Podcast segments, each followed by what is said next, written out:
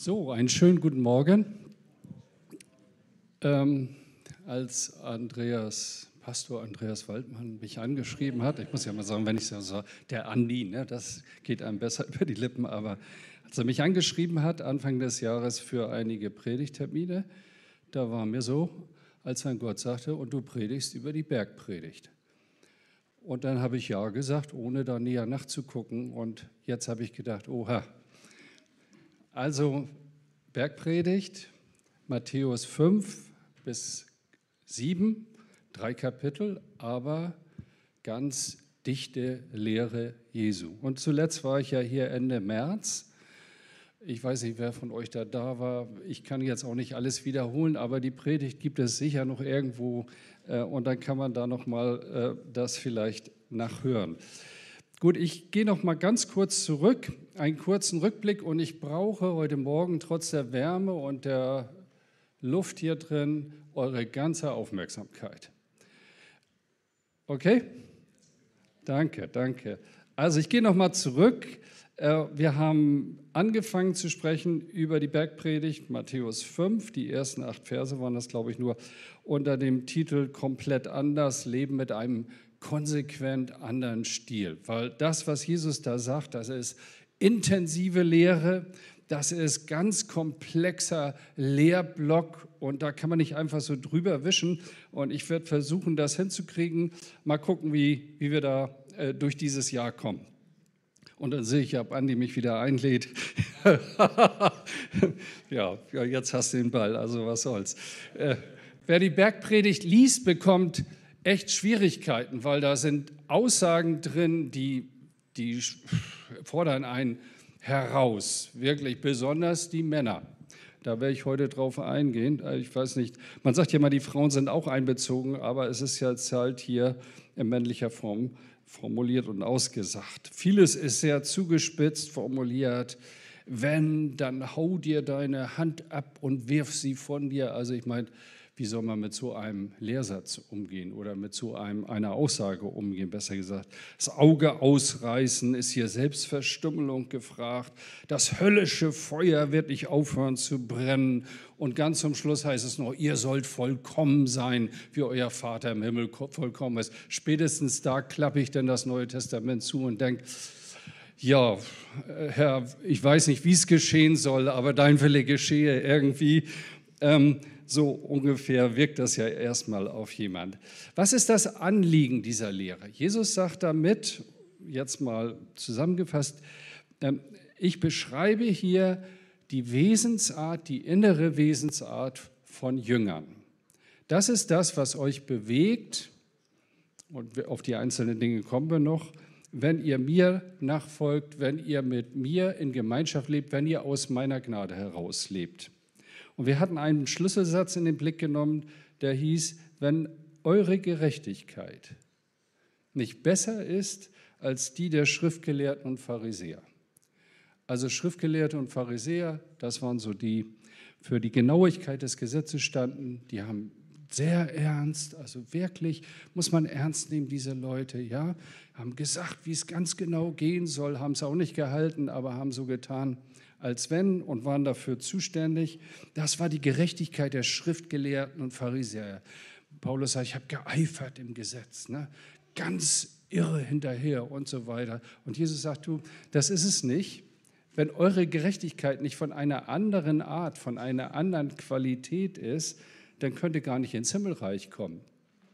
Also mach nicht so weiter, dass du dich selbst knechtest, du selbst versuchst mit ganz großer Anstrengung, sondern schau auf diese andere Gerechtigkeit. Und wer ist diese andere Gerechtigkeit? Diese bessere, darüber weit hinausgehende Gerechtigkeit ist Jesus Christus selbst. Trachte danach, ihn zu haben. Und wenn ihr mich habt, dann habt ihr das alles eigentlich im Prinzip schon erfüllt dann müsst ihr euch nicht die Mühe geben, dann werdet ihr verändert im Laufe der Zeit. Man muss die ganze Bergpredigt aus meiner Sicht von der Person Jesus Christus her lesen. Und er sagt, ich bin diese bessere Gerechtigkeit und wenn ihr durch die Tür, ich bin die Tür, sagt Jesus, eingeht ins Reich Gottes, dann ist im Grunde alles erfüllt.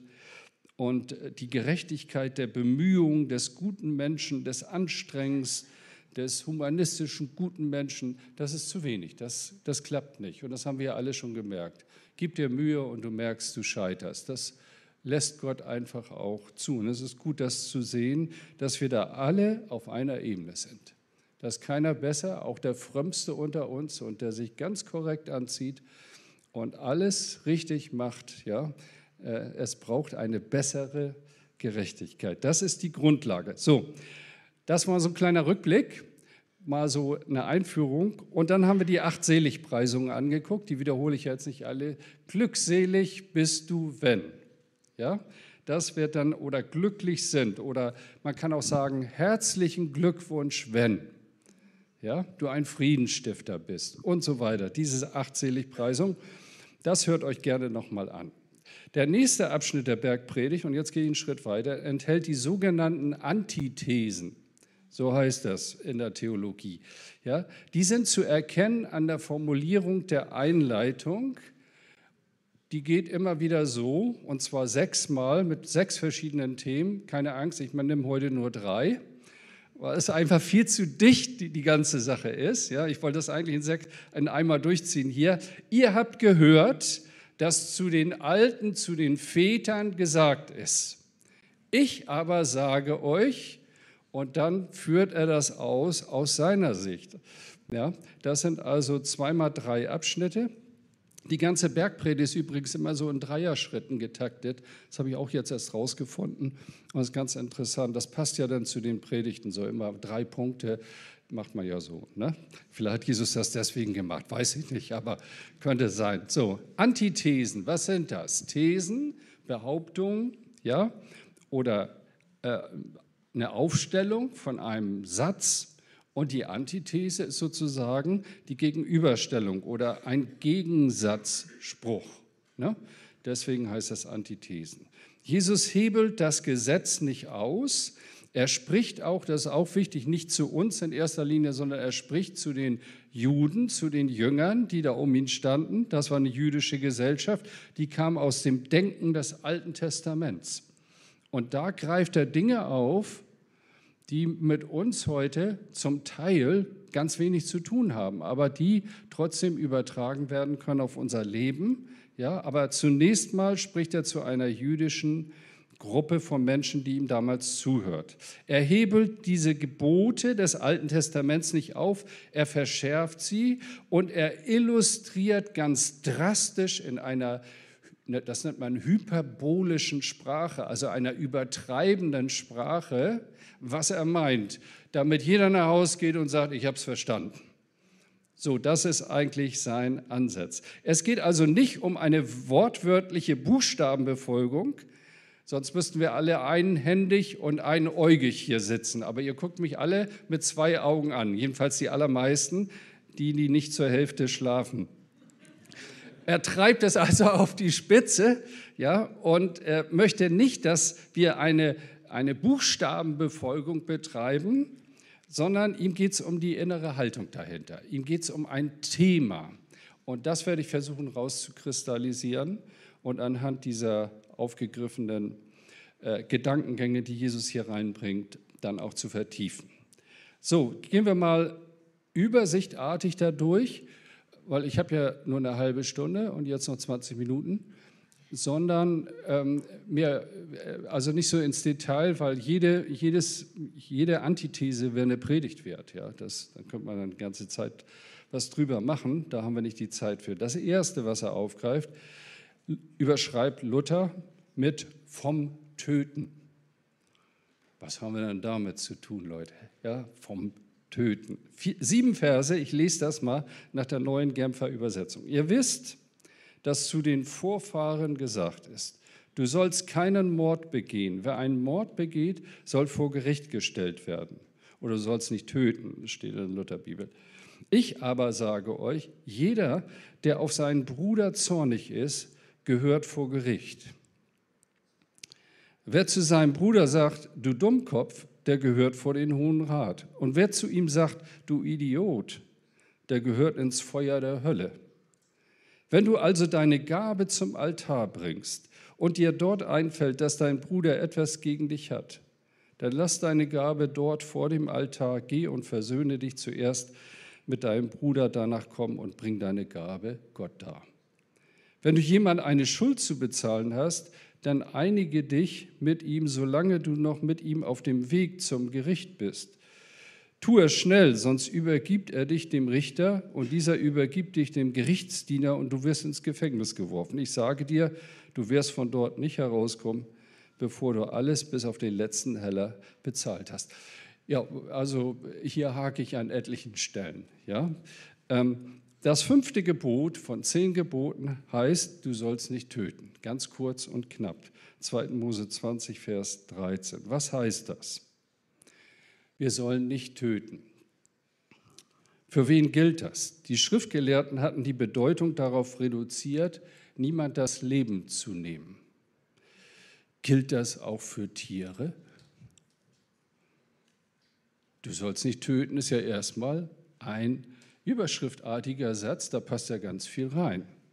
Habt ihr mal gesehen, wie Schweine getötet werden oder behandelt werden, bevor sie dann gemästet werden und so? Das kannst du kaum angucken, kannst eigentlich kein Schweinefleisch hinterher mehr essen. Also ich, ich habe da früher auch nicht so eine Sensibilität gehabt. Ich esse auch gerne nochmal so einen Nackensteg, ehrlich, aber du sollst nicht töten. Wie gehen wir mit der Schöpfung um, mit Tieren um. Da passiert ja im Moment auch ganz viel und wir brauchen auch eine gewisse Sensibilität. Ist nicht mein Thema. Gilt das für Tiere? Und was ist mit Soldaten? Da lese ich heute Morgen nach dem Aufwachen kurz im Spiegel einen Bericht über den Krieg. Und dann heißt das, ja, die Armee ist jetzt, hat dann einen gewissen kleinen Bereich eingenommen unter großen Verlusten. Das ist dann so die Formulierung. Wisst ihr, was das heißt? Da liegen junge Menschen irgendwo in der Ecke mit abgerissenen Gliedmaßen und äh, deformiert und beschädigt für ihr ganzes Leben.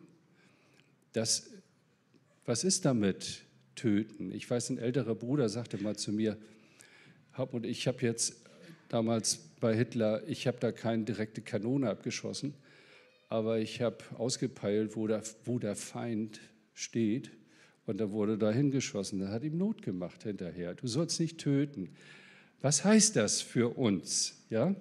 Und nun kommt Jesus und sagt, das Nicht-Töten, das, das ist, setzt eigentlich schon viel, viel früher an und weist uns in eine ganz, oder die Zuhörerschaft damals in eine ganz andere Richtung, nämlich, dass es eine innere Haltung gibt, die dem Töten vorausgeht.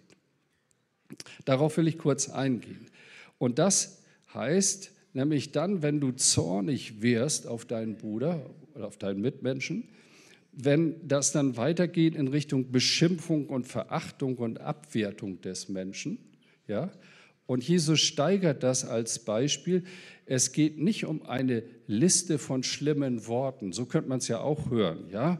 Also was so, eine, so Worte, die du nicht sagen darfst. Also bestimmte Worte sind ja Tabuworte. Ne? Ich wiederhole das jetzt nicht, aber hier heißt das Nichtsnutz. Wörtlich übersetzt heißt das, du Hohlkopf. Ich meine, wer hat das nicht schon mal gesagt? Du bist nicht ganz dicht, ne? dann ist eben nichts drin, hohl. Ja. Könnte man auch so sagen. Ja? Also habe ich mich jetzt, ist das Mord? Wie ist das zu verstehen? Und dann sagt man, aber Idiot und nah darf man auch nicht sagen und so weiter. Und ähm, dann, darum geht es Jesus gar nicht, eine Liste mit Worten anzufertigen, wo man sagt, ihr Christen, das dürft ihr nicht sagen. Wenn ihr das nicht sagt, dann seid ihr auf der sicheren Seite. Das ist wieder Gesetz. Ja?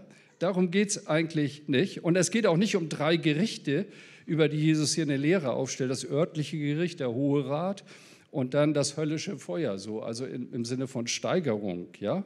Es geht ihm um diesen tief sitzenden Zorn, der sich bei Menschen im Herzen festsetzt, dann in Beschimpfung und Abwertung fortsetzt und im Mord endet.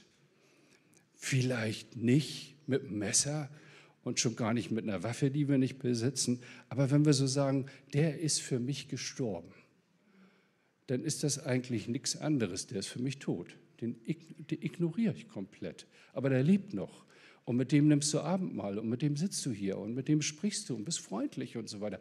Aber im Herzen, da hat sich was aufgebaut, ja, und dann muss man nur den richtigen Knopf drücken, dann kommt schon mehr raus, dann merkt man das. Ne? Und Jesus sagt, achte darauf.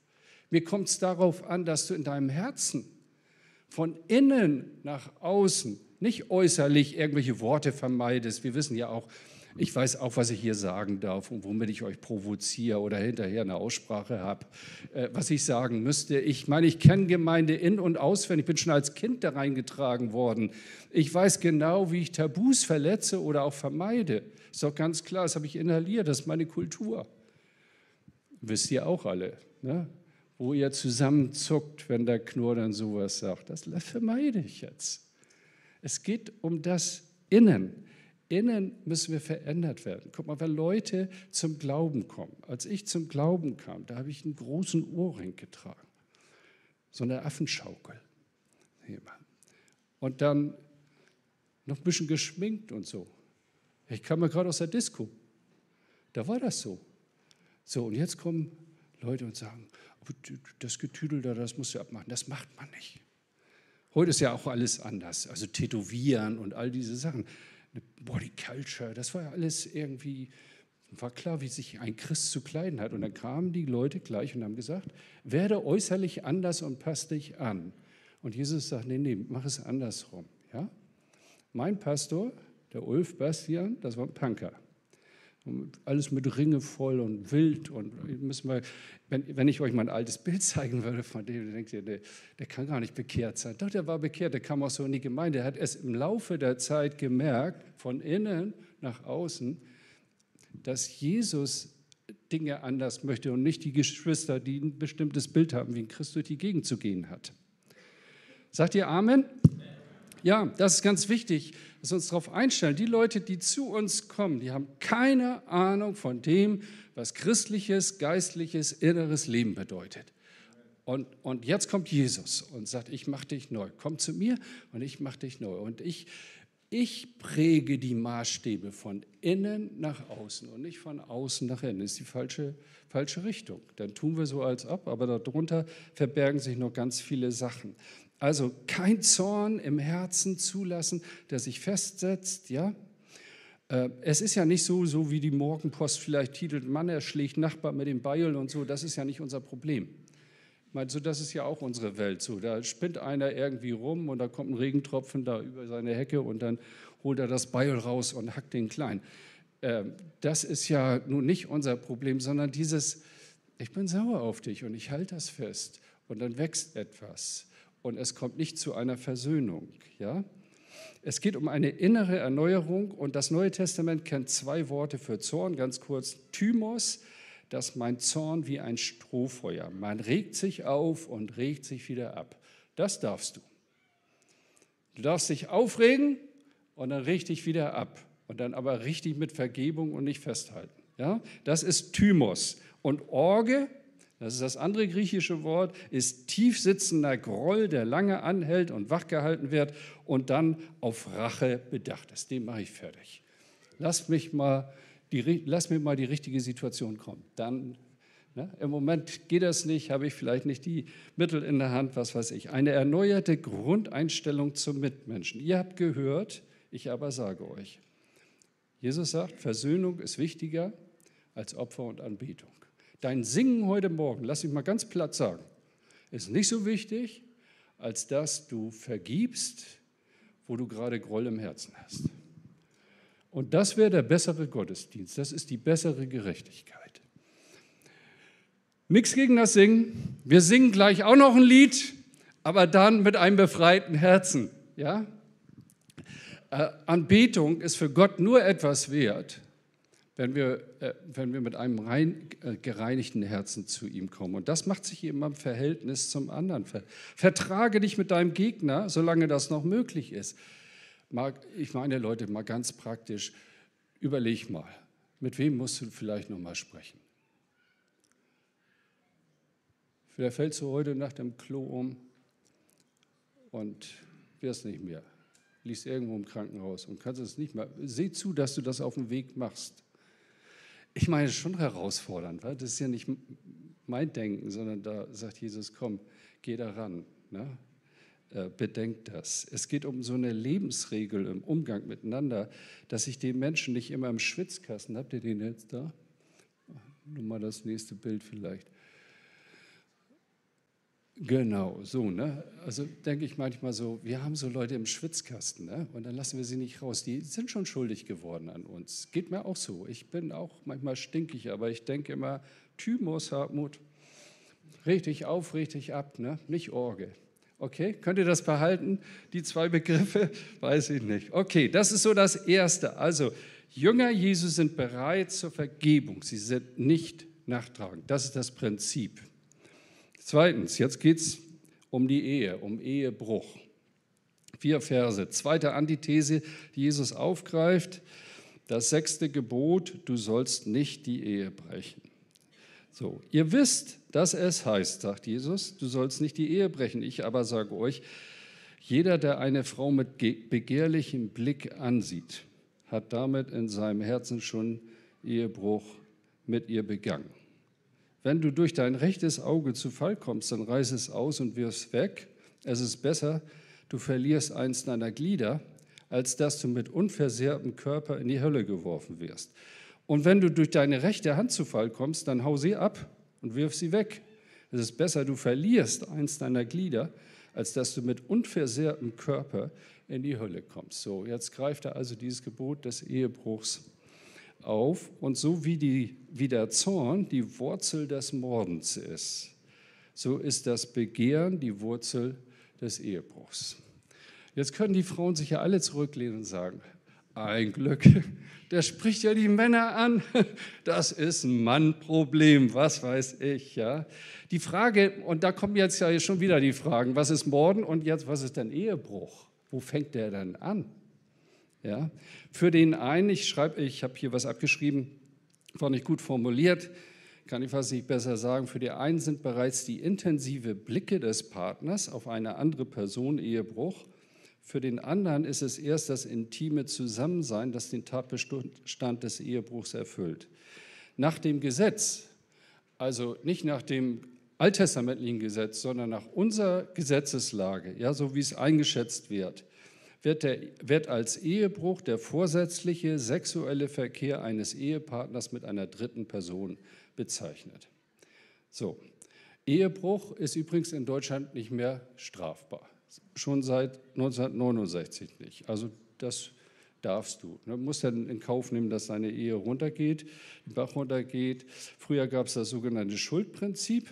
Ja, wer ist schuld? Und dann wurde man schuldig geschieden. Heute gibt es diese Ehezerrüttung äh, und schwere Eheverfehlungen, die eben zur Zerrüttung führen und dann wird eben ohne Schuldzuweisung geschieden. Ne? Das ist so mal die Gesetzeslage. Ähm, was sind schwere Eheverfehlungen? Ich habe eine ganze Liste hier, aber ich, ich lese nochmal. Häusliche Gewalt und Misshandlung, aber auch fehlende Körperhygiene.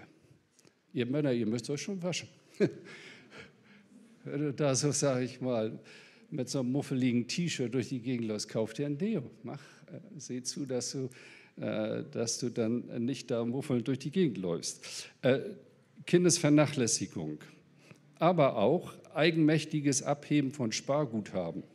Also wenn das Eheverfehlung ist, dann habe ich das oft begangen. Ich bin schon oft zur Sparkasse, hat eigenmächtig, ohne meine Frau zu fragen, Geld abgehoben, ja, von einem gemeinsamen Konto.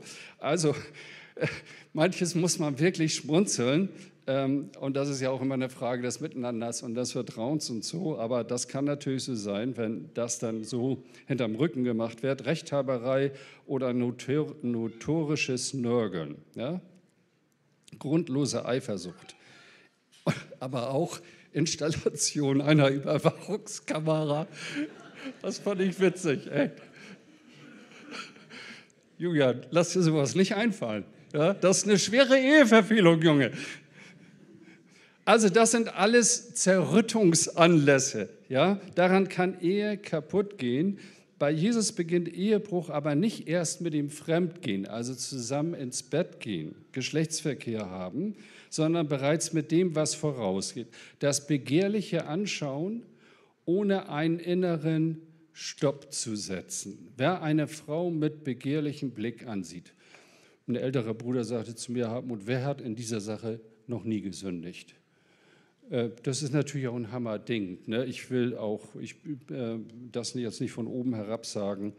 Aber dieses unkontrollierte Begehren im Herzen, dass er außerhalb der Ehe dann sozusagen Lusterfüllung sucht, das ist der Anfang des Ehebruchs und vollzogen nachher in einer außerehelichen Beziehung oder Bettgeschichte. Seht mal, Attraktivität und sexuelle Anziehungskraft an sich sind ja nicht verkehrt. So hat Gott das ja angelegt. Das Zueinander von Mann und Frau oder den Geschlecht, man guckt dann einfach und, oh, Eva, ja, er war entzückt. Ne? Das, aber ich meine, da waren auch nicht mehr Frauen da, war ja nur eine dann. Ne? Aber war das einzige Vorbild, was er hat. Heute hast du ja ein bisschen mehr Auswahl und Social Media, was wird dir da alles angeboten und so weiter. Und dann die ganze Pornografie, die der da sozusagen, das, das ist ja so präsent heute. Ne? Äh, nicht nur äh, bei einer bestimmten Altersgruppe. Es geht, also das eine ist typisch, auch Frauen gucken hin, auch Frauen finden schön, attraktiv. Man spricht von Erregungsmustern. Ja?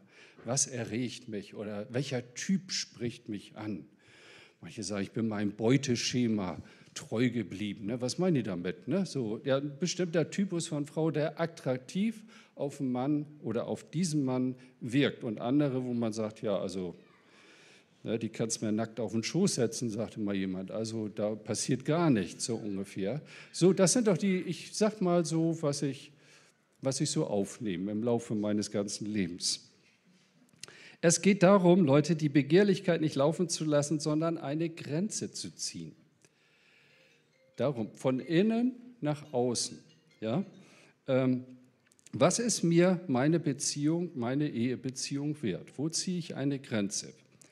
Und da sagt Hiob zum Beispiel, und das habe ich für mich so als Leitsatz mitgenommen, als Mann, auch mit Blick auf meine Ehebeziehung. Ich habe einen Bund gemacht mit meinen Augen.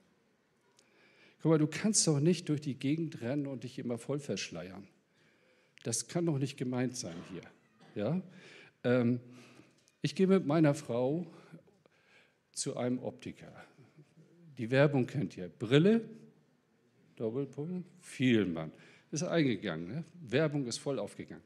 So, gehen wir zu Vielmann und sitzen da. Ganz seriöses Geschäft. Ich brauche eine Brille.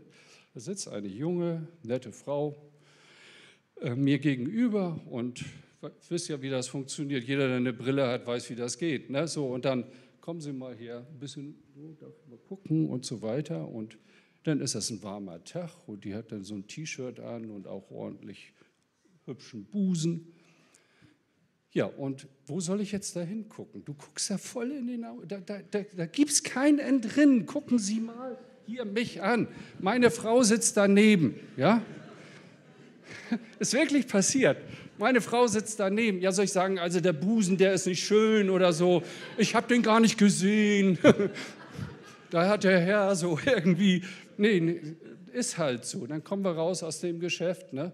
Dann sagt sie zu mir ganz lieb, wirklich ganz lieb, sagt sie zu mir, aber was, was machst du denn jetzt damit angesichts von diesem Jesuswort auch? Wer eine Frau begehrlich anschaut. Also ich meine, das bietet sich ja nun geradezu an oder zwingt sich auf. Und da habe ich zu ihr gesagt, Schatz, ich habe einen Bund mit meinen Augen gemacht.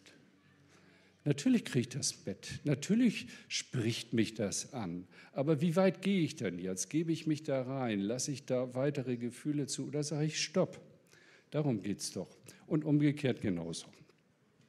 Und das ist ja unser Lebensweg, Leute. Und auch 70-Jährige verlieben sich noch und 80-Jährige, mein Vater ist ja im Altenheim und so weiter, was da so, machen sich die alten Damen auch noch schön und attraktiv und so, guck da mal hin. Ja, das ist ein Thema, das wird uns auch, Sexualität begleitet uns unser ganzes Leben. Und Jesus sagt jetzt nicht, also verschleier dich oder geh ins Kloster oder du darfst mit Frauen nichts zu tun haben, furchtbar. Also ich meine, ist doch schön, das Miteinander, ja? Aber wo setzen wir die Grenze? Und das beginnt wieder innen und nicht außen. Und viele Generationen haben versucht, das von außen zu regeln, indem sie ins Kloster gingen, sich abgeschottet haben ähm, oder auch da irgendwelche Regeln aufgestellt haben. Ist alles ja der Versuch, das irgendwie hinzukriegen. Aber Jesus ist das mit der Ehe ganz ernst, Leute. Und dann folgen zwei extreme Beispiele, um deutlich zu machen, wie wichtig das Thema ist. Und ich meine, wir müssen hier heute ganz deutlich auch Dinge mal benennen. Und da komme ich ja nun als Gast, gehe dann ja wieder. Aber ich möchte mal Farbe bekennen. Also für mich gilt immer noch das Wort der Schrift, Gott schuf den Menschen als Mann oder als Frau. Also ein binäres System. Ja? Eine binäre Geschlechterordnung und nicht irgendwas dazwischen. Ich weiß, das äh, ist heute anders. Also ja, Gott ist quer, wurde jetzt auf dem äh, äh, Kirchentag gesagt und so.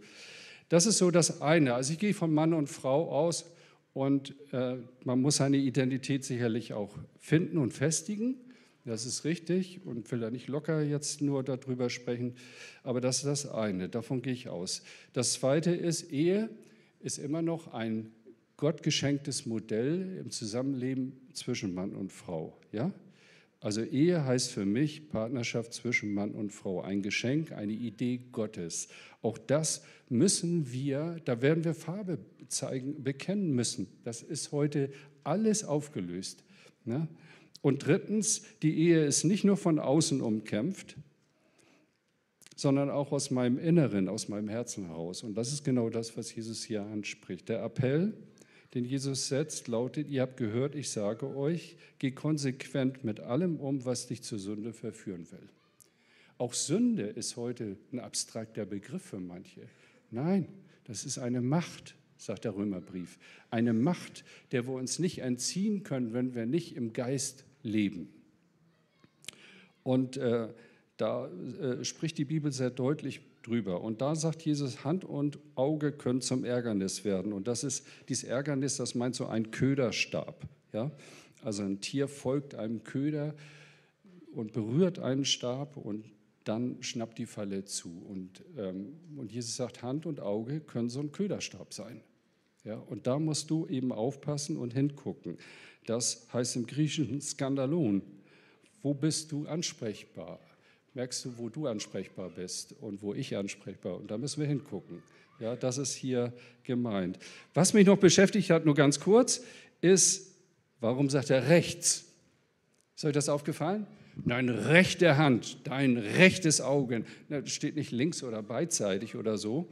Wenn wir das jetzt gesetzlich lesen, dann kleben wir eine Seite zu und sagen, die andere kann nicht sündigen. Ja, ist Quatsch. Aber bei Jesus beginnt eben das Ganze nicht erst mit dem Fremdgehen. Um Sünde zu vermeiden, ähm, um Ehebruch zu verhindern, um Ehe heilig zu halten, soll man alles, auch das Wichtigste und Kostbarste einbeziehen und hingeben. Denn Recht steht immer für gut, kostbar und wichtig. Ja, könnt ihr nachlesen mit EKK, Seite 354. Ähm, und da benutzt Jesus eben diese übertreibende Sprache. Wenn das so ist, wenn das so wichtig ist, wenn das bedeutsam ist für dein Leben, dann musst du auch mit dem, was dir ganz wichtig und wertvoll ist, eben konsequent umgehen. Und es gibt Sünde, Leute, mit der dürfen wir uns nicht anlegen, sondern Paulus sagt, fliehe vor den Versuchungen der Jugend oder die insbesondere der Jugend betreffen. Das hat man dann nur auf junge Leute bezogen, aber ich glaube, man muss diese Konsequenz dahinter ähm, dann sehen. Diesen Abschnitt vom Gesetz her zu lesen, ist fast unmöglich. Du kannst und darfst keine Frau anschauen. Was ist die Lösung? Das würde dann nur Männer betreffen, aber auch Frauen schauen begehrlich. Wäre Vollverschleierung eine Lösung? Das wäre vom Gesetz her. Äh, wenn du den Abschnitt von Jesus her liest, dann geht das immer von innen nach außen. Erst nochmal, das Herz wird verändert und aus einem veränderten Herzen, ich will es nicht, ich habe Nein gesagt. Ich habe Ja gesagt zu einer Frau und mit der möchte ich mein Leben teilen, weil Jesus in meinem Herzen ist und ich eingesehen, ich habe vorher viele Beziehungen gehabt, auch viele Freundschaften und so, ähm, auch zu anderen Frauen. Aber als ich mich bekehrte, war klar, und das hat mir niemand gesagt, jetzt gelten andere Maßstäbe von innen nach außen. Und dann liest man das auch. Und ich möchte es nicht gesetzlich lesen. Und das Letzte jetzt, wenn ihr mir noch ein paar Minuten gebt, die dritte Antithese schließt sich gleich eng an den Ehebruch an und das ist von der Scheidung. Also auch nochmal so ein heftiges Thema. Äh, Matthäus 5, 31 und 32, es heißt, wer sich von seiner Frau scheiden will, muss ihr eine Scheidungsurkunde aushändigen. Ich aber sage euch, jeder, der sich von seiner Frau scheidet, es sei denn, dass sie untreu geworden ist, treibt sie in den Ehebruch. Und wer eine geschiedene Frau heiratet, begeht ebenfalls Ehebruch. Also wenn du das gesetzlich liest, Leute, dann darfst du nie wieder heiraten. Und so ist es nicht gemeint. Ja? Ich müsste mehr Zeit haben, um das Ganze auszuführen. Aber das greift eine spezielle Regelung auch im Alten Testament auf, die damals auch eine Rolle spielt. Grundsätzlich kann man sagen, ja, von der Linie her, Gott will keine Scheidung, weil Scheidung heißt Verletzung, Scheidung heißt ähm, ja, Versagen und ganz viel auch Anklage innerlich und Schwächung auch des Lebens, des geistlichen Lebens. Gott will, dass menschliches Zusammenleben auch in der Ehe gelingt. Das ist Gottes grundsätzliche Absicht. Ja? Ähm, aber dann kommt es zu Trennung. Und da hat Gott durch Mose die sogenannte Scheidungsurkunde erlaubt. Das ist sozusagen eine, eine nachfolgende Ordnung, eine Notverordnung, weil Gott ganz genau weiß, es war damals so im Alten Testament zur Zeit Jesu und auch heute ist es ja nicht anders, dass das menschliches Zusammenleben auch in der Ehe oft nicht gelingt. Damals war das so, die Frau war Eigentum des Mannes. Das ist heute ja komplett anders. Wir dürfen das nicht mit unserem individualistischen Denken äh, zusammenbringen. Und er konnte über sie verfügen. Er konnte sie wegschicken und dann kann er sie wiederholen und so weiter. Sie war sozusagen dann auch sein Eigentum. Er konnte machen, was er wollte. Und dann sagt Gott, nein, jetzt schütze ich die Frau. Ich gebe ihr eine Scheidungsurkunde oder du musst ihr eine Scheidungsurkunde geben und dann darfst du sie auch nicht wieder zurücknehmen. Dann ist sie wieder frei auch ihr Leben zu gestalten. Ja? Also es war sozusagen als Schutz gedacht. Die weitere Entwicklung ging dann dahin, dass es unterschiedliche Meinungen darüber war, was berechtigte Scheidungsgründe sind. Wenn er etwas Schändliches, etwas Anstößiges an ihr findet. Und das wieder der Interpretation Tür und Tor geöffnet. Ja, da gab es so die eine Schule, die sagte, das gilt nur bei Unzucht, also wenn sie mit einem Mann, anderen Mann sich einlässt sozusagen. Und der andere sagte, nein, nein, das geht viel weiter. Also wenn sie, wenn sie das Essen anbrennen lässt, dann ist es etwas Schändliches, dann kannst du sie wegschicken und so weiter. Und das waren so die theologischen großen Linien, ja. Also, oder wenn sie das Haar öffnet und mit offenem Haar durch die Gegend läuft, ihr lieben Frauen, was macht man mit so einem Text, ja? Das ist aber auch ein gutes Beispiel für den Unterschied zwischen einer gesetzlichen Buchstabenauslegung und einer Auslegung aus der Perspektive Jesu. Ich habe ja immer wieder für diese zwei Sachen geworben. Der Buchstabe sagt, Gott hat geboten, eine Scheidungsurkunde schreiben. Jesus sagt, nein, es geht um etwas anderes. Gott hat diese Ordnung zugelassen. Er hat sie nachfolgend gegeben wegen der Not, die daraus entstanden ist, dass ihr das eben nicht könnt, weil wir alle unsere Beziehungen nicht so hinbekommen, dass wir manchmal auch eine Notfallordnung brauchen. Das gilt auch heute noch. Der Buchstabe sagt, es sei denn, weil sie ihm untreu geworden ist. Von Jesus her aus, also da hat man auch gesagt, ja, also ich habe sogar, ich, ich hau da mal sowas raus. Ne?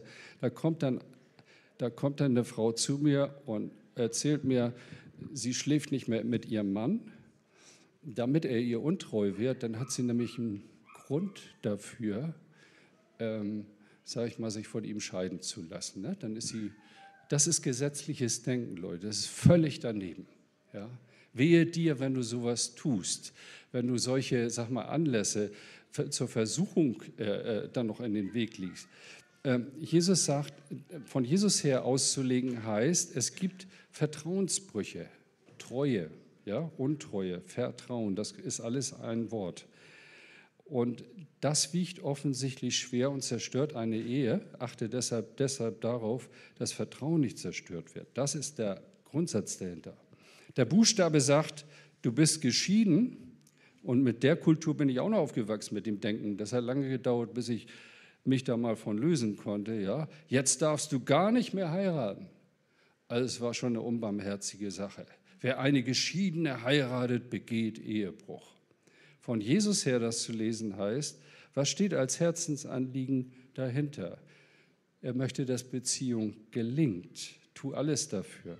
Er will nicht, dass es Anlässe zur Trennung gibt, etwas Schändliches, sondern dass wir mit Gnade und Vergebung immer wieder einen neuen Anfang finden.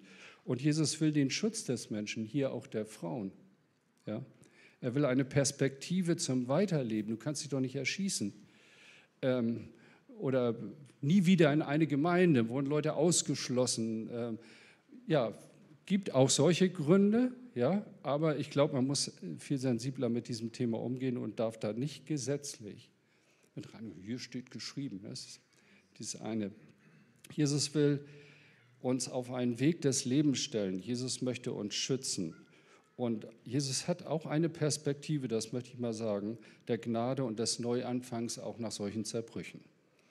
Das heißt nicht, ist egal, wie du lebst. Ja? Ein Mann, ein, eine Frau lebenslang, bis der Tod euch scheidet. Das gilt nach wie vor. Das ist die erste Ordnung.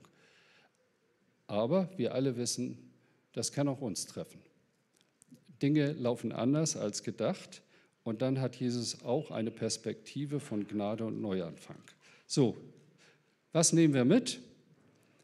Das Evangelium hat zwei Seiten. Das eine ist der Zuspruch, komm wie du bist. So wie du aussiehst, was du gelebt hast, egal was schiefgelaufen ist, komm wie du bist, es ist alles bereit, die Gnade schenkt einen Neuanfang. Er vergibt dir alle deine Schuld. Ja, äh, das ist ja heute so auch ganz viel so der Eingangsspruch, komm so wie du bist. Und da stehe ich vollkommen dahinter. Aber da kommt auch der zweite Teil und das ist nicht der Zuspruch, sondern der Anspruch. Und der Anspruch sagt, werdet immer mehr verändert durch Jesus Christus. Verändert euch durch die Erneuerung eurer Gesinnung. Und die fängt innen an und nicht außen. Früher haben wir gesungen, jetzt kommt nochmal mein Liedbeitrag. Jeder müsse an uns sehen, das, was in uns ist, geschehen. Sieh, wir wollen, Herr, du weißt, wandeln nur nach deinem. Das ist diese tiefe Sehnsucht. Und die kommt nicht von außen, die kommt von innen. Die hat er reingelegt. So, es ist Gnade da, Leute. Wir dürfen mit beiden Händen zugreifen. Du darfst auch eine schöne Frau angucken, ja, aber du musst Stopp sagen. Okay? Haben wir uns verstanden? Sag doch mal Amen, wenigstens die Brüder. Ich meine, okay. Das ist das Bild, was Jesus aufmalt. Die Antithesen, also schwere Themen, finde ich. Ich habe noch nie darüber gepredigt. Jetzt habe ich mich daran getraut, weil das eben dran war. Vielen Dank für euer Zuhören. Gott segne euch. Amen.